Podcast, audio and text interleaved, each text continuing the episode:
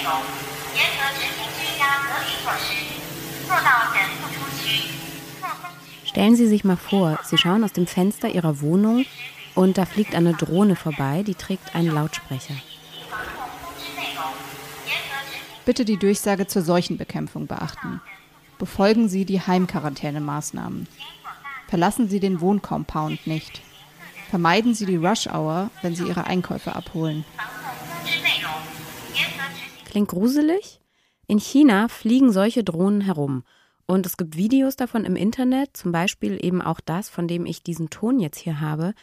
China verfolgt ja eine extrem strenge Corona-Politik, eine Zero-Covid-Strategie. Und immer wieder schickt die Regierung ganze Städte und Gebiete in den Lockdown. Überall werden Menschen ständig desinfiziert. Und ein anderes Video, das ich gefunden habe, zeigt zum Beispiel auch, wie eine Frau am Straßenrand ein Kind gebärt. Offenbar durfte sie nicht ins Krankenhaus, weil sie keinen negativen PCR-Test dabei hatte. Die Frau gebiert hier einfach auf der Lianhua Straße, die Arme. Nebenan ist ein Krankenhaus, aber niemand kümmert sich. Kein Arzt kommt und hilft. Es ist schon da.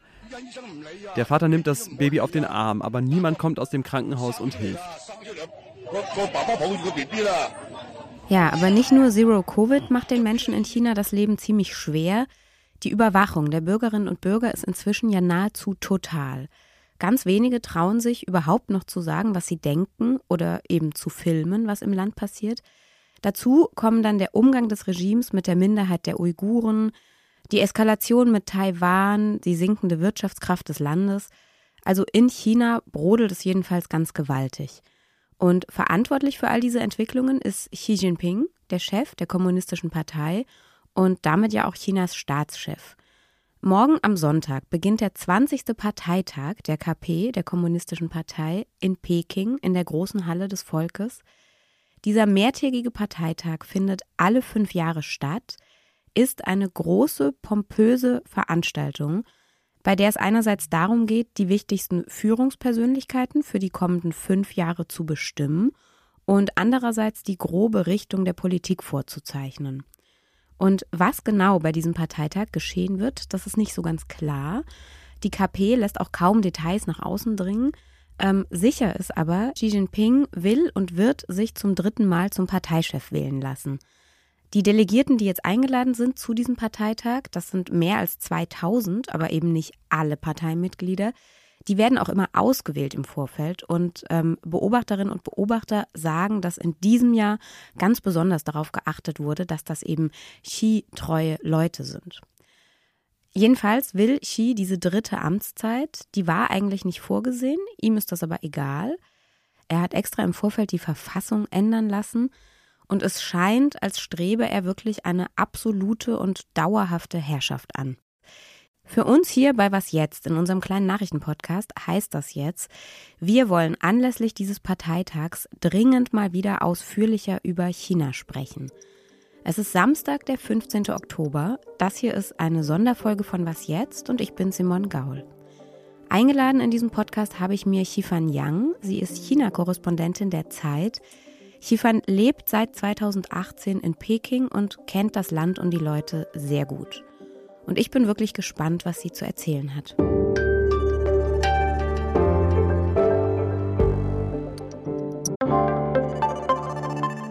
Werbung. Diese Woche in der Zeit? Die Bücher des Frühlings. 16 Seiten blühende Fantasie. Von gefährlichen Liebschaften, einer Flucht auf dem Mississippi und magische Erzählkunst. Das Literaturspezial zur Buchmesse in Leipzig.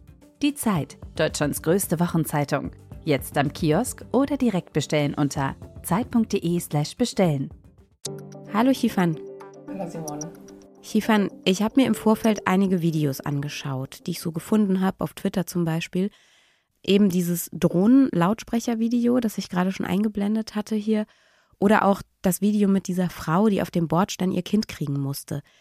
Das ist ganz schön erschütternd, beides. Sind es denn jetzt Extrembeispiele oder stehen solche Videoaufnahmen wirklich für den aktuellen Zustand Chinas? Also anekdotisch sieht man immer wieder diese Videos, die im Internet geteilt werden, die dann auch schnell die Runde machen. Und das sind oft sehr, sehr krasse Fälle, dass Problem ist so ein bisschen, dass wir, also China ist einerseits ein sehr, sehr großes Land.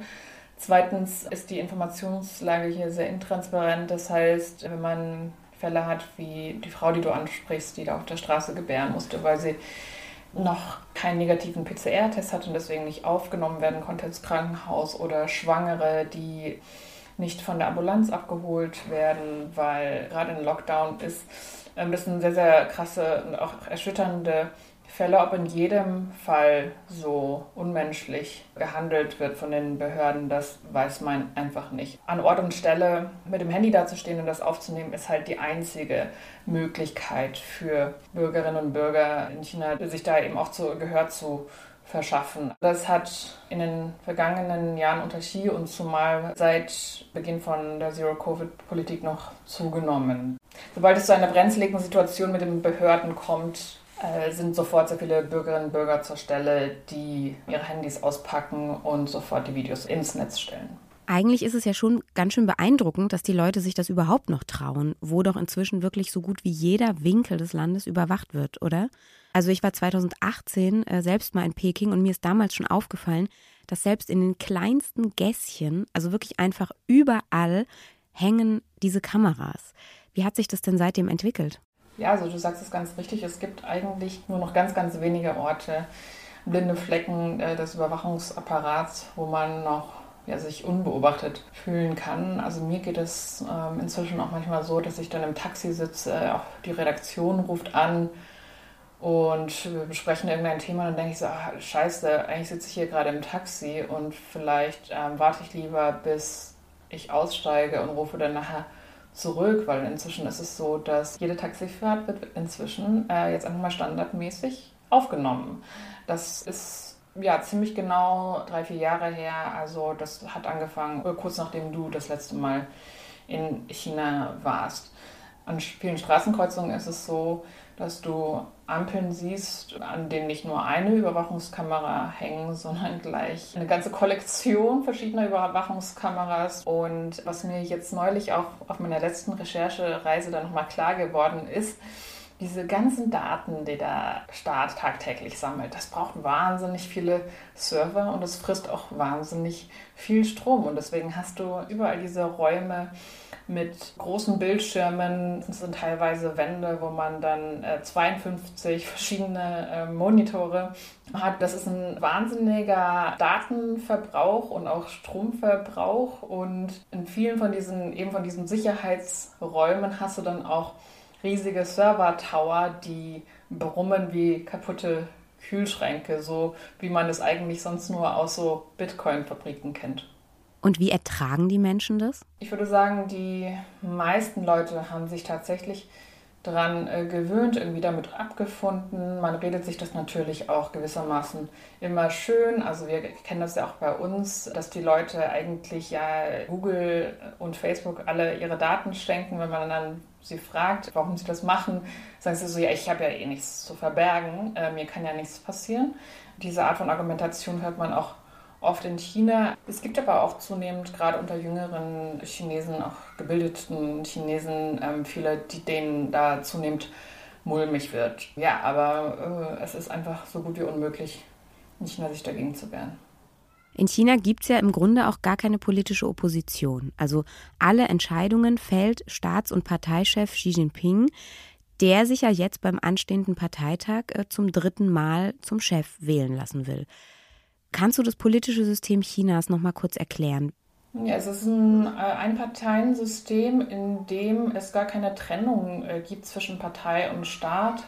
Die Partei ist der Staat. Ähm, Xi Jinping ist wiederum inzwischen so mächtig in der Partei, dass man sagen kann, Xi Jinping ist die Partei. Also, und in dem Gleichschritt kann man dann am Ende sagen, Xi Jinping ist heute der Staat.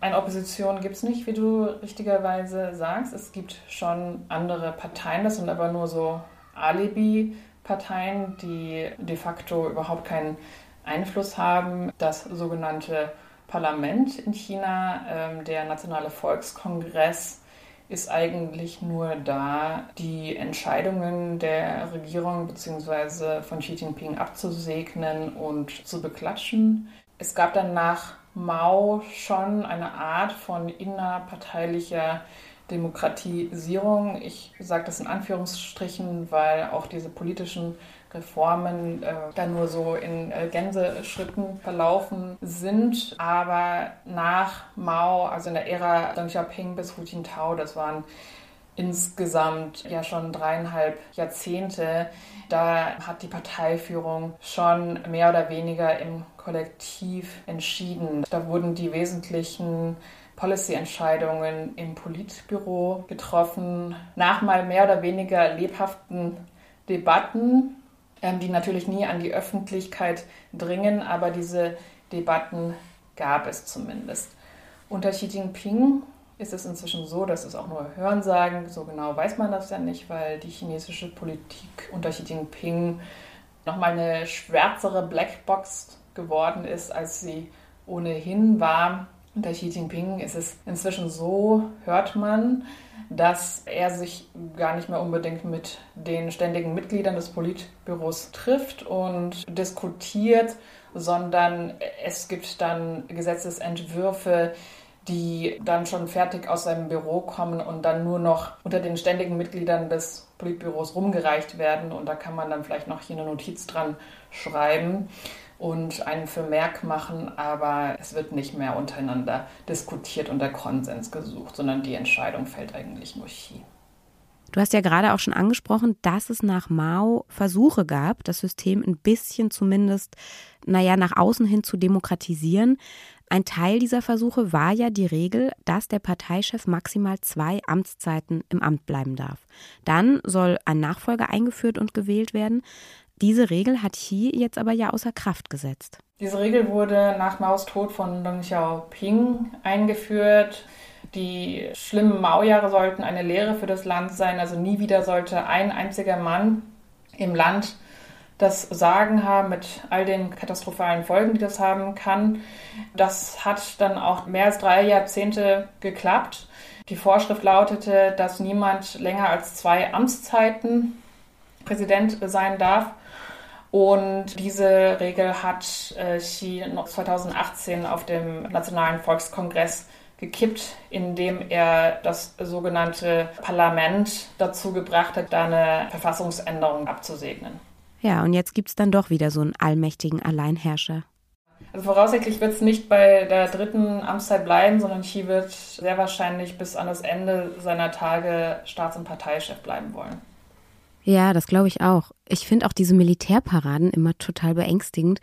Ich habe mir nochmal das Video der Parade zum 70. Geburtstag Chinas angeschaut und da sieht man ein Riesenaufgebot auf dem Tiananmen-Platz. Erst schießen Kanonen.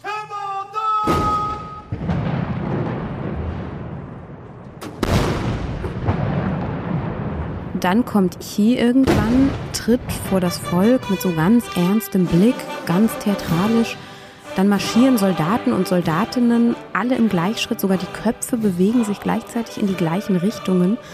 Panzer fahren auf, Flugzeuge fliegen. Alles ist so total durchchoreografiert, irgendwie bis zur letzten Haarsträhne. Und alle haben so einen ganz starren Blick und marschieren in diesem Gleichschritt.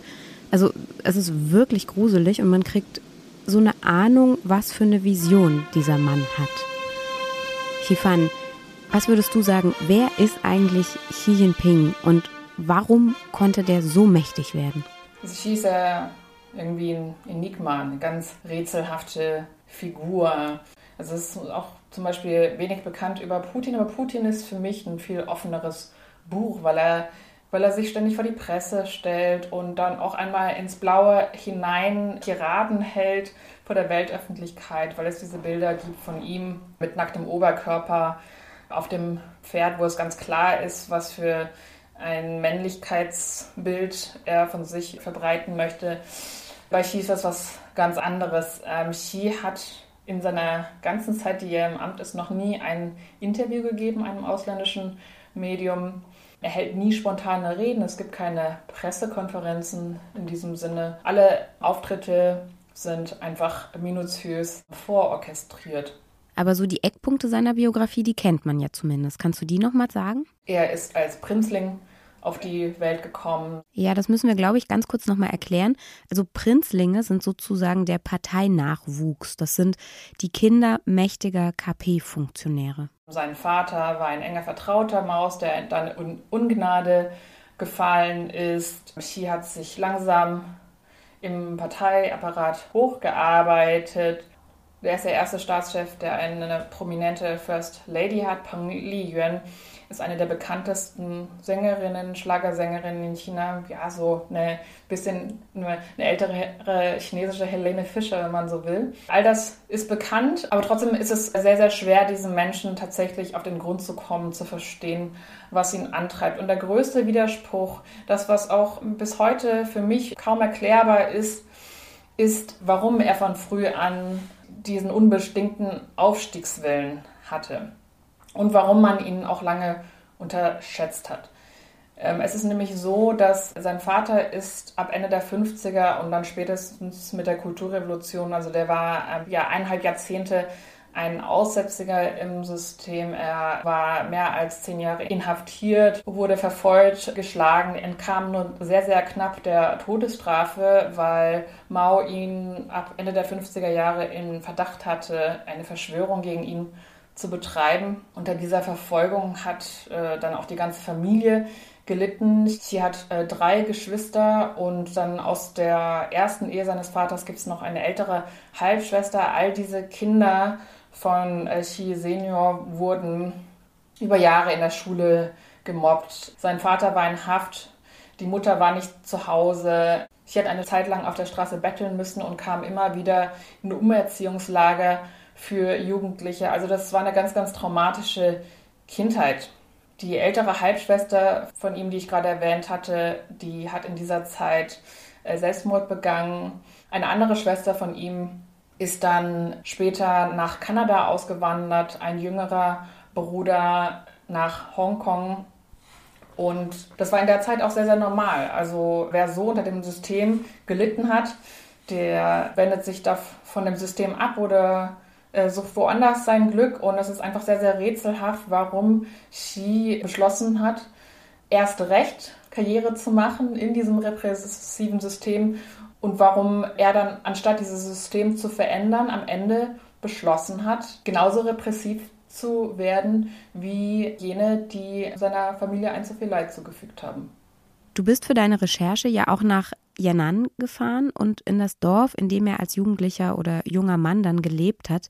Was hast du da erlebt? Yan'an ist eben die Stadt, wo sein Vater eben von 1935 bis 1945 mit Mao sein Lager hatte. Das war die kommunistische Kommandozentrale sozusagen. Und so ungefähr 45 Minuten von Yan'an entfernt liegt inmitten von gelben Lössbergen das Dorf Liangjiahe. Und in Liangjiahe hat Xi Jinping sieben entscheidende Jahre verbracht. Xi Jinping hat da äh, zwischen 1969 und 1975 gelebt. Also als er äh, 69 dorthin kam, war er gerade mal 15 und als er das Dorf verließ, war er 22 Jahre alt. Und diese sieben Jahre gelten eben als seine prägenden Jugendjahre, die ihn sehr, sehr geformt haben. Xi Jinping wurde dorthin verschickt zur Umerziehung durch Arbeit, weil er, wie gesagt, Sohn eines schwarzen Elements war, ein Sohn eines Volksverräters. Das äh, muss man sich so vorstellen, dass äh, die Zhiqing wurden die genannt, also intellektuelle Jugendliche, obwohl die jetzt gar nicht so intellektuell waren, aber eben Jugendliche aus Peking, die eben die Schule besucht hatten, die wohnten da zusammen mit den Bauern in sehr einfachen Verhältnissen. In, äh, Xi Jinping hauste mit fünf anderen Gleichaltrigen in einer Lösshöhle, wo es ziemlich viele Flöhe und andere Insekten gab, wo ja es auch kaum eine richtige Toilette gab, wo es im, im Sommer äh, brüllend heiß und im Winter bitter kalt war. Es sind auch noch einige da, die ihn selbst erlebt haben, zum Beispiel äh, ehemalige Nachbarn, aber man muss sich äh, dieses Dorf heute so vorstellen wie so eine Art Freilichtmuseum, das gleichzeitig ein Open-Air-Gefängnis ist. Bevor man reinkommt, muss man erstmal so eine Gepäckkontrolle wie am Flughafen durchlaufen. Ich musste dann meine Personalien abgeben. Wir hatten die ganze Zeit mehrere Aufpasser hinter uns her, die einen uniformiert, aber auch welche, die in Zivil gekleidet hatten. Mir wurde vorab gleich gesagt, dass in Yangtze keine Interviews erlaubt sind und unter diesen Bedingungen, selbst wenn man dann einen ehemaligen ähm, Nachbar von Xi vor sich hat, ist es kaum möglich, ein wirkliches Gespräch zu führen. Aber du hast ja trotzdem dort auch Menschen getroffen. Wie waren denn diese Begegnungen dann? Wir sind dann auf einen äh, interessanten Mann gestoßen, also ein Kioskbetreiber, der hatte an der Kasse ein Schwarz-Weiß-Foto ausliegen, das äh, 1975 geschossen wurde. Das war das Abschiedsfoto, das von dieser Gruppe Jugendlicher aus Peking gemacht wurde, bevor Xi Jinping und seine Kameraden wieder zurück in die Großstadt gegangen sind. Und da waren auch einige gleichaltrige einheimische Jugendliche auf dem Bild. Und dieser Kioskbetreiber war einer dieser einheimischen Jugendlichen. Auf dem Bild ähm, steht er in der Reihe hinter Xi Jinping. Und eigentlich ist es ja etwas, wo man stolz drauf sein könnte. Er sagte dann so, ja, ja, ich bin hier der junge Mann auf dem Bild hinter Xi. Und ähm, Xi war mal mein Nachbar. Als ich dann neugieriger wurde und fragte, ja, und wie war es denn damals, Nachbar von Xi zu sein, ähm, da wurde auf einmal schlagartig äh, nervös, seine Gesichtszüge sind eingefroren und er hat dann das Bild umgedreht und weggeräumt und dann nur noch zwei Sätze hervorgebracht, nämlich, ich kann mich an nichts erinnern, ich habe alles vergessen. Und das war schon sehr, sehr skurril und äh, auch fast ein bisschen unheimlich. Und solche Begegnungen hatte ich in Yangtze äh, mehr als nur einmal. Warum reden die Menschen denn so gar nicht über Xi? Also sie könnten ja auch von ihm schwärmen und sagen, er ist der tollste Mensch, den ich je kannte oder so. Ja, das könnte man meinen, dass das vermeintlich ungefährlich ist. Muss sich das vorstellen, Xi ist inzwischen so mächtig. Es ist zum Beispiel auch so, dass man weder in Yangtze noch woanders ähm, noch Fanartikel von Xi kaufen kann. Keine Becher, wo sein Gesicht drauf zu sehen ist, keine Poster. Diese Fanartikel von ihm wurden offenbar vor ein paar Jahren verboten und man fragt sich, was soll denn daran schlimm sein? Also ich kann doch, also wenn ich einen echten Skibecher kaufe und äh, oder ein Poster von ihm zu Hause anbringen will, warum soll das schlimm sein? Naja, und was die Fanartikel betrifft, war es vor einigen Jahren offenbar so, dass da zu viele Skibecher und Autohänger und so weiter unterwegs waren und dieser sozusagen dieser Kultexzess dann auch Ski dann irgendwann nicht mehr gefallen hat.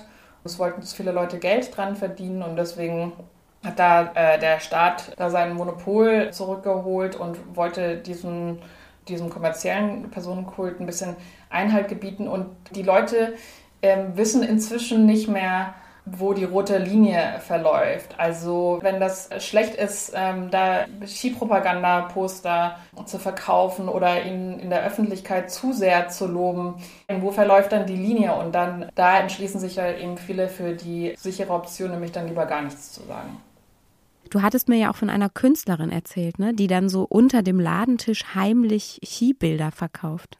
Ja, das war eine sehr spannende Begegnung. Das war tatsächlich eine Scherenschnittkünstlerin, die hat da traditionelle chinesische Motive im Angebot gehabt und auch es gab auch verschiedene Scherenschnitte von Mausgesicht und habe ich gefragt, ja und was ist mit Chi? Haben Sie da auch welche im Angebot? Und dann wurde sie auch sofort ähm, ganz nervös und ähm, hat dann um sich geschaut und meinte dann so, naja, also wenn ich nach Mautmotiven suchen würde, da hätte sie inzwischen 120 verschiedene im Angebot, aber bei Chida traue sie sich nicht so recht. Da, hat, da habe sie nur ein Motiv, ähm, das stelle sie auch nicht aus, sondern das könne man nur auf Vorbestellung bei ihr kaufen. Und dann fing sie plötzlich an zu singen? Ja, das war äh, sehr, sehr rührend. Als ich dann auf der Türschwelle stand, hat sie dann plötzlich angefangen, dieses Lied zu schmettern. Das ist ein selbst äh, verfasstes Lied, das von fern angereisten Besuchern gewidmet ist. Sozusagen ein Abschiedsgruß.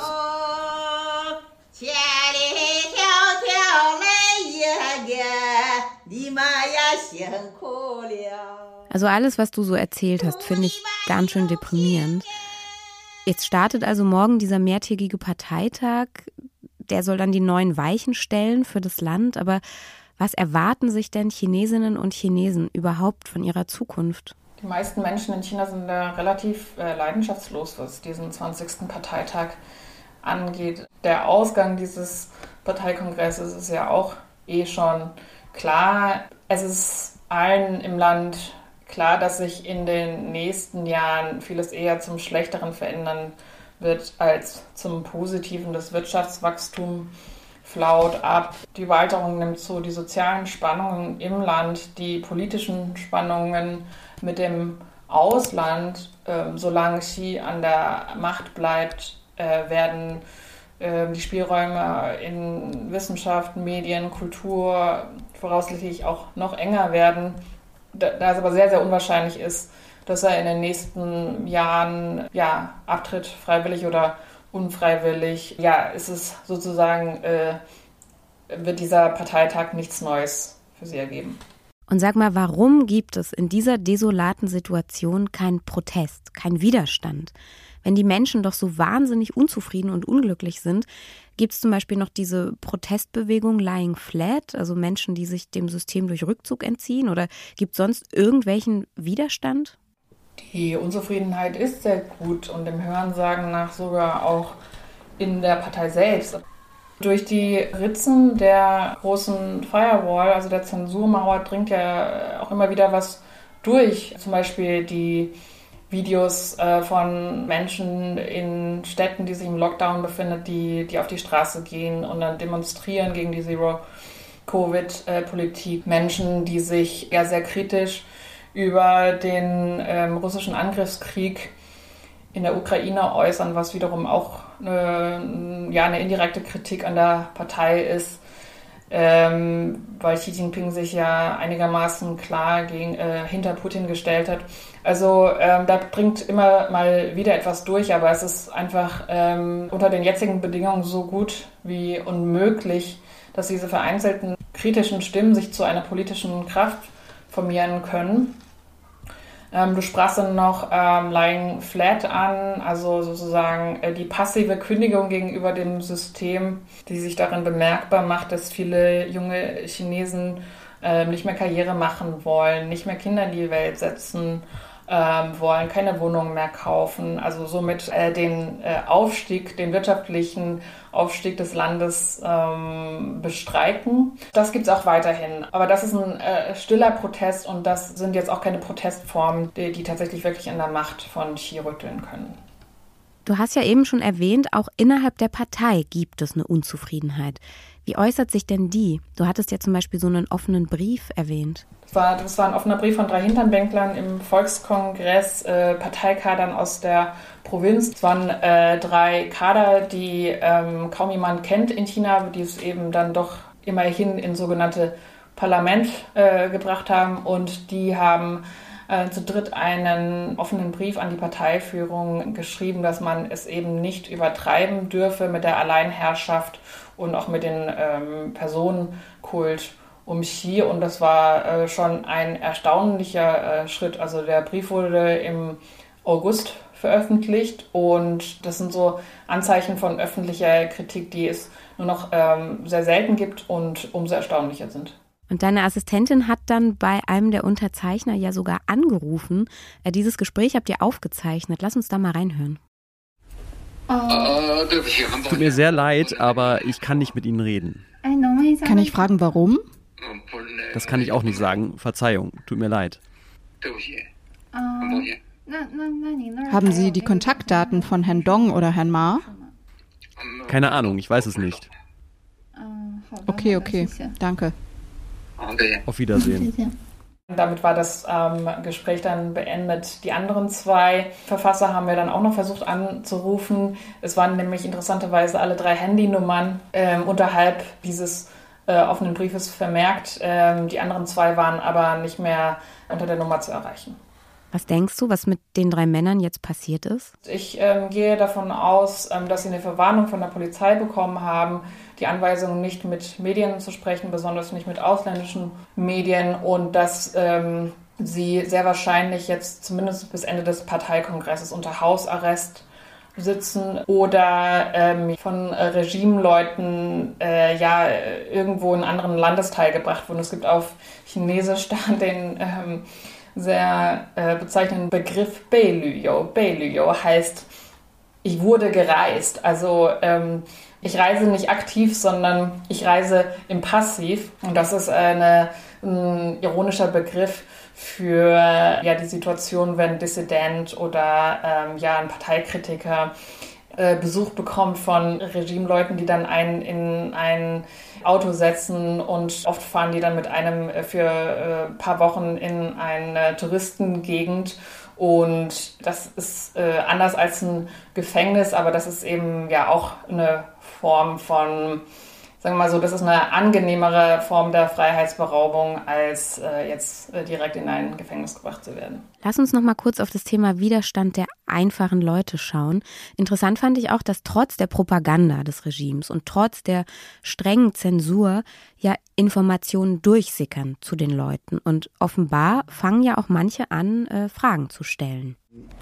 我想问一下，那么外国德国、美国 Ich möchte etwas fragen. Im Ausland, in Deutschland, in den USA, wo es jeden Tag Zehntausende, Hunderttausende Neuinfizierte gibt, haben die Leute da keine Angst?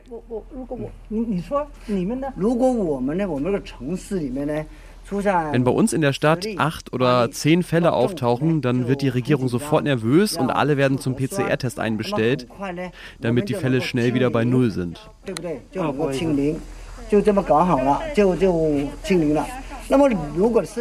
Ja, das war auch eine Begegnung in Yangjiare.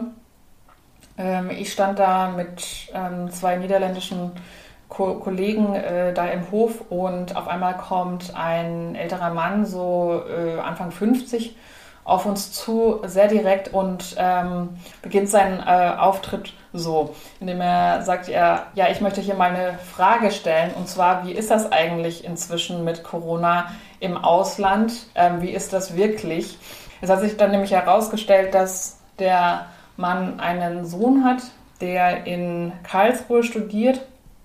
Ähm, den Sohn hat er seit drei Jahren äh, nicht mehr besuchen können und äh, man sieht aber ganz klar ähm, an diesem Mann, also der war jetzt sicherlich nicht besonders äh, wohlhabend, auch nicht übermäßig gebildet, aber allein dadurch, dass er äh, selbst äh, familiäre Verbindungen ins Ausland hat und zumal ähm, nach Deutschland, das hat eben dazu geführt, dass dieser Mann sich Fragen gestellt hat und auch eben nicht mehr bereit war, die Regimepropaganda eins zu eins zu glauben. Also auch solche Leute, die sich früher vielleicht nicht so viele Fragen gestellt haben. Das gibt ja trotz allem auch irgendwie ein bisschen Hoffnung, finde ich. Chiefern, leider geht unsere Zeit hier im Podcast jetzt aber schon bald zu Ende. Lass uns doch noch mal diese letzten Minuten nutzen und auf die internationale Ebene schauen.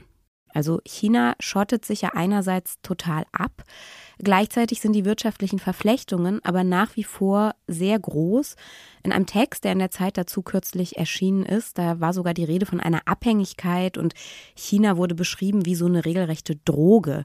Ähm, was also bedeutet das, was Xi sich da gerade aufbaut in China? Was bedeutet es für die Weltpolitik und was bedeutet es auch für uns in Deutschland?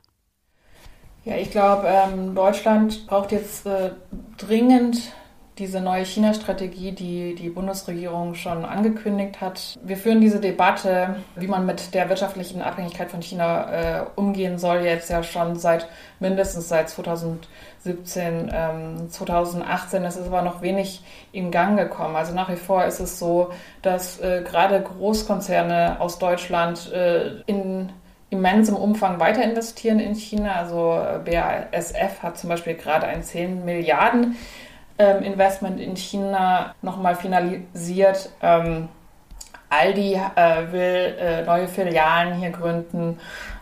Auch die Autohersteller lassen noch nicht erkennen, dass sie ihr Geschäft diversifizieren wollen. Ähm, all dieses muss aber dringend voran getrieben werden. Da gibt es schon seit geraumer Zeit einen Disconnect zwischen der politischen Debatte in Berlin und den Entscheidungen, die in den deutschen Vorstandsetagen ähm, getroffen werden. Ich glaube, der ähm, russische Krieg in der Ukraine zeigt, dass es da wirklich keine Zeit zu verlieren ähm, gilt. Denn die Situation, dass diese Abhängigkeit von einem autoritären Staat sich auf einmal enorm rächen kann, ähm, das zeigt ja ähm, nichts besser als ähm, ja die Situation, in der Deutschland gerade steckt äh, in Sachen Gaskrise. Ja, stimmt. Da gibt es riesen Handlungsbedarf.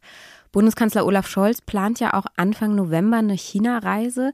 Das Timing wird zwar von einigen jetzt kritisiert, weil es ja nach diesem Parteitag dann wie eine Ehrung und so ein Antrittsbesuch quasi aussehen könnte. Aber ähm, andererseits gibt es ja auch ganz viel zu besprechen. Und es wäre immerhin das erste bilaterale Treffen mit einem europäischen Staatschef und äh, Xi Jinping, also seit Beginn der Corona-Pandemie. Ja, fassen wir nochmal zusammen. Im Land ist wirklich einiges los. Unter der Oberfläche ist ganz, ganz viel Unzufriedenheit. Den Menschen geht es nicht gut. Xi sichert sich eine Alleinherrschaft und äh, schottet das Land ab. Gleichzeitig hängt die ganze Welt irgendwie noch an China. Ähm, das wird spannend. Liebe Xifan, dir sage ich vielen herzlichen Dank nach Peking an dieser Stelle. Unsere heutige Folge ist zu Ende. Ihnen, liebe HörerInnen, sage ich danke fürs Zuhören und schreiben können Sie uns wie immer an wasjetzt.zeit.de. Ich bin Simon Gaul und wünsche Ihnen ein schönes Wochenende. Bis bald.